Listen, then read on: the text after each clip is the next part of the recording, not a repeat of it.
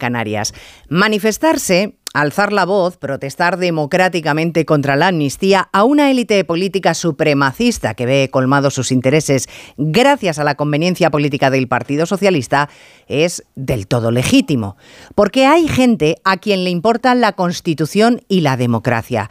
Los cerebros rapados que ayer reventaron la concentración pacífica en las calles de Madrid no solo le hicieron un enorme favor a Sánchez, sino que no representan a los miles de españoles indignados que no se identifican ni con su violencia ni con esas soflamas.